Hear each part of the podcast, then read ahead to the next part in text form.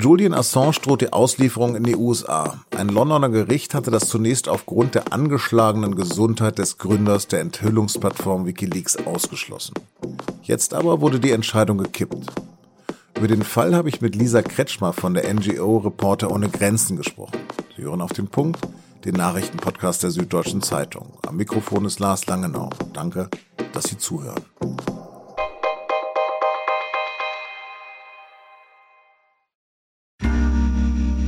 Werbung. Hi, ich bin Patrick Bauer, Reporter beim Magazin der Süddeutschen Zeitung. Und gemeinsam mit meiner Kollegin Eva Hoffmann habe ich an einer unglaublichen Geschichte recherchiert. Tom und Jana denken, sie ziehen mit ihrem kleinen Kind zu einer liebevollen Gemeinschaft. Aber sie landen in einer Gruppe, in der Menschen manipuliert und psychisch und physisch fertig gemacht werden. Wie schafft es die Familie da wieder raus? Im Schattenkloster. Chronik einer Gehirnwäsche ist ein SZ Plus Podcast in Zusammenarbeit mit Audible. Jetzt auf sz.de/slash Schattenkloster. Wir Journalisten und Journalistinnen sind der Wahrheit verpflichtet. Klar, für jeden und jede in der Branche würde ich da nicht meine Hand ins Feuer legen, aber im Großen und Ganzen stimmt das. Was uns eint, ist die Neugier und die Lust aufzudecken, was sonst verborgen bliebe. Und das gilt auch für uns bei der SZ. Ich nenne da nur ein paar Stichwörter. Von den Schwarzgeldern der CDU über die Panama Papers, die Ibiza-Affäre bis zum Pegasus-Projekt, bei dem aufgedeckt wurde, wie autoritäre Staaten, Journalisten und Oppositionelle ausspionieren.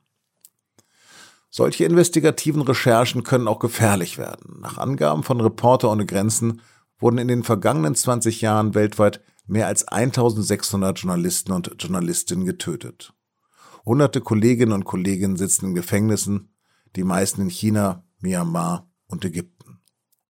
Genau das ist auch Julian Assange passiert, dem Gründer der Enthüllungsplattform Wikileaks. Aber nicht etwa in einem autoritären Staat, sondern in Schweden, Großbritannien und bald womöglich auch in den USA. Geflüchtet war Assange in die Botschaft von Ecuador in London. Nach sieben Jahren wurde er da vor zwei Jahren festgenommen und sitzt seither in einem Londoner Hochsicherheitsgefängnis. Davor haben am Freitag Dutzende für seine Freilassung demonstriert.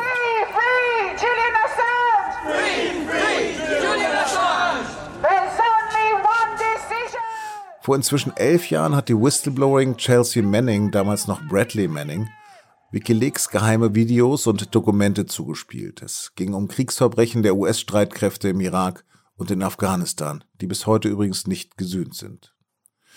Die Soldatin aber wurde wegen Spionage verurteilt. Und auch Assange selbst steht seit der Veröffentlichung auf Wikileaks im Fokus der Behörden. Die USA fordern seine Auslieferung. Seit elf Jahren ist er nun nicht mehr in Freiheit, wie seine Verlobte Stella Morris klagt. For the past year and the past year, two years and a half, Julian has remained in Belmarsh prison, and in fact, he has been detained since the 7th of December 2010 in one form or another, 11 years. For how long can this go on? Wie lange also kann das noch gehen? Diesen Freitag, am Tag der Menschenrechte, ging der Fall jetzt in die nächste Runde. Der Londoner High Court hat dem Auslieferungsersuchen der US-Behörden stattgegeben und das Urteil einer Vorinstanz aufgehoben. Damals war die Auslieferung von Assange unter Berücksichtigung seines psychischen und gesundheitlichen Zustands auf die zu erwartenden Haftbedingungen in den USA untersagt worden.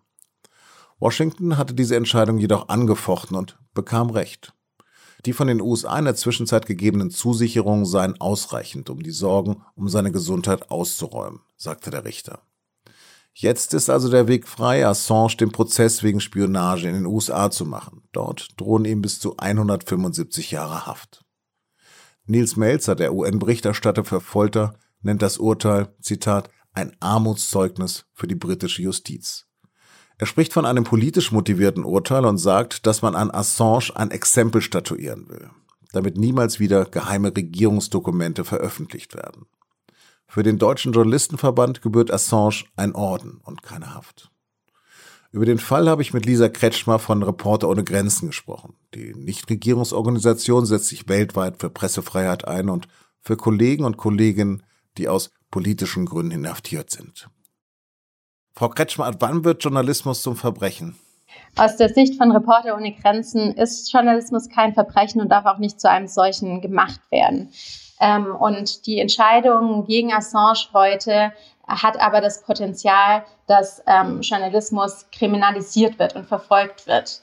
Ähm, denn Assange wäre mit der jetzigen Entscheidung und wenn er in die USA ausgeliefert werden würde und vor Gericht gestellt werden würde, der erste Herausgeber, der eben auf Grundlage des Spionagegesetzes ähm, verfolgt werden würde und auch eventuell verurteilt werden würde. Und das nur, weil er Grundlage, äh, auf Grundlage von geleakten Informationen Berichterstattung betrieben hat. Und das würde bedeuten, dass jeder Journalist, jede Journalistin, jede Quelle, jedes Medienunternehmen in Zukunft befürchten müsste, dass eben Berichterstattung zu sensiblen Themen wie Geheimdienste, nationale Sicherheit oder Kriegsverbrechen verfolgt werden würden. Aber ist Assange dann qua Definition wirklich ein Journalist oder doch Aktivist?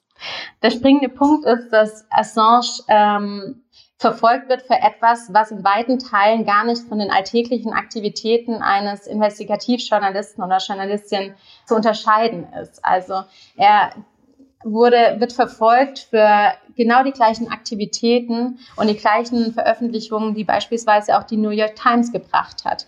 Gleichzeitig hat ähm, WikiLeaks und Assange große Beiträge zum investigativen Journalismus geleistet. Ähm, seitdem ähm, haben Recherchekooperationen internationale äh, einen ganz anderen Stellenwert oder auch datengetriebener Journalismus oder auch der Schutz von Whistleblowern, Whistleblowerinnen ist im Anschluss an die Veröffentlichung von WikiLeaks zu einem sehr viel wichtigeren Thema in äh, auch deutschen Redaktionen geworden. Ist denn so eine Redaktion, die wie die Washington Post oder die New York Times besser geschützt als WikiLeaks? Ja, das nannte man damals unter der US-Regierung ähm, auch das New York Times Paradox. Ne? Da hatte eben die äh, die US-Regierung unter ähm, Obama schon einmal überlegt, ob sie ähm, Assange anklagen könnte und meinten dann eben aus den gerade geschilderten Gründen, ja, nee, eigentlich ist ja New York Times und das, was WikiLeaks oder Assange macht, ähm, gleich. Deswegen hatten sie sich nicht daran rangetraut. Insofern haben Medien da schon einmal erstmal einen anderen Stelle oder einen anderen Schutz. Ähm, und wir sind eben der Meinung, dass so eine äh, Entscheidung wie heute diesen Schutz ankratzen würde oder in Frage stellen würde. Ja, wie geht es denn jetzt weiter? Kann er noch mal in Berufung gehen oder wie stehen denn grundsätzlich die Chancen? Ähm, das ist natürlich eine ähm, Entscheidung der Verteidigung. Ähm, wir können nicht genau sagen, was jetzt die nächste Schri nächsten Schritte sind. Ähm, es steht auf jeden Fall der Berufungsprozess offen. Ähm, wie die Chancen sind, sind schwer abzu, äh, abzuschätzen, da es sich ja eigentlich auch um ein politisches Verfahren heißt. Also die Verhältnismäßigkeiten, juristische Aufarbeitung steht da auch im äh, im, im, im Spannungsfeld mit eben dem politischen äh, Kontext. Ja, aber was wäre denn die Alternative, dass er weiter im Gefängnis in London verrottet?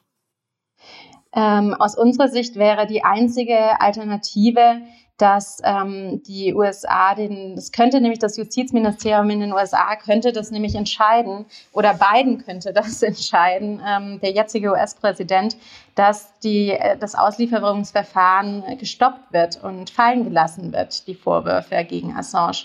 Ähm, und das wäre aus unserer Sicht die einzige richtige ähm, Alternative. Was jetzt de facto passieren wird, ist, dass ähm, er wahrscheinlich eben in Haft bleibt, bis äh, die nächsten juristischen Schritte gegangen werden. Soweit ich mich erinnere, fing das an unter Bush, hat sich unter Obama fortgesetzt, dann unter Trump und jetzt unter Biden. Warum soll sich da etwas verändern?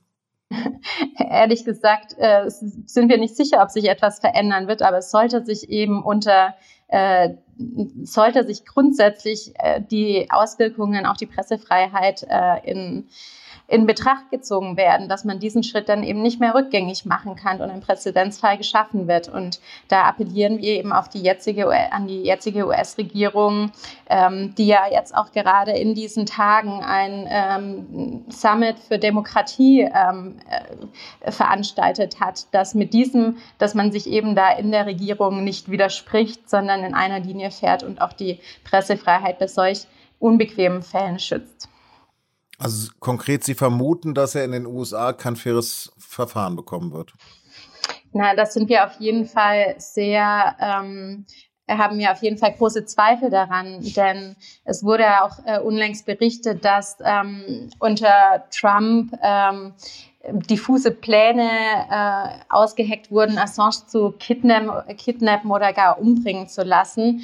Und da schrillen bei uns schon die Alarmglocken, ähm, wie dann auch Assange äh, in den USA in den Gefängnissen behandelt wird. Ähm, und gerade vor dem Hintergrund seiner nicht besonders äh, stabilen äh, mentalen Gesundheit ähm, äh, würde unter bestimmten Haftbedingungen das Suizidrisiko auf jeden Fall noch einmal steigen. Es gibt ja diesen Bericht des Folterexperten der UN, der sagt, dass das äh, Assange auch angetan worden ist. Was wissen Sie denn darüber, ähm, sozusagen, ob das fortgesetzt wird?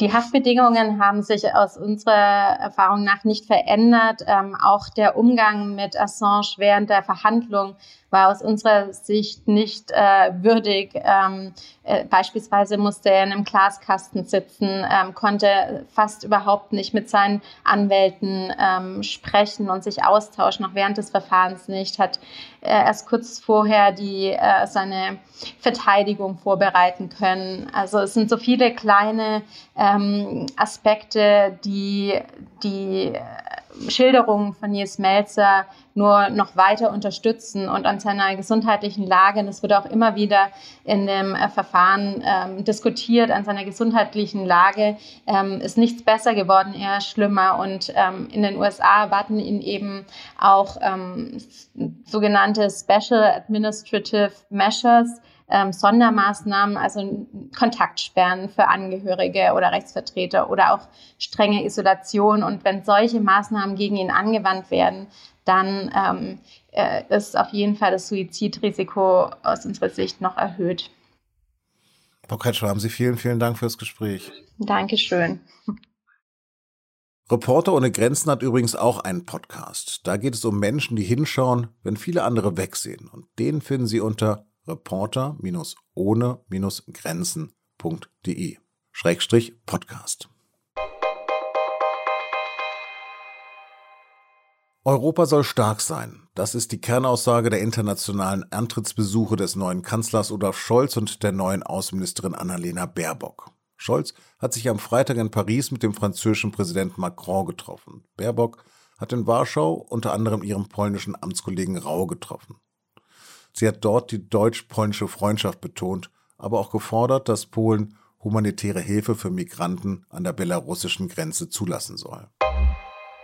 Wer Pflegeheim oder Kliniken arbeitet, kommt jetzt nicht mehr um eine Impfung herum. Bis März kommenden Jahres müssen alle Beschäftigten in solchen Einrichtungen mit schutzbedürftigen Menschen nachweisen, dass sie geimpft oder genesen sind. Diese Impfpflicht für Gesundheits- und Pflegepersonal haben heute Bundestag und Bundesrat beschlossen. Außerdem sollen künftig auch Apotheker, Zahn- und Tierärzte befristet Corona-Impfung durchführen können.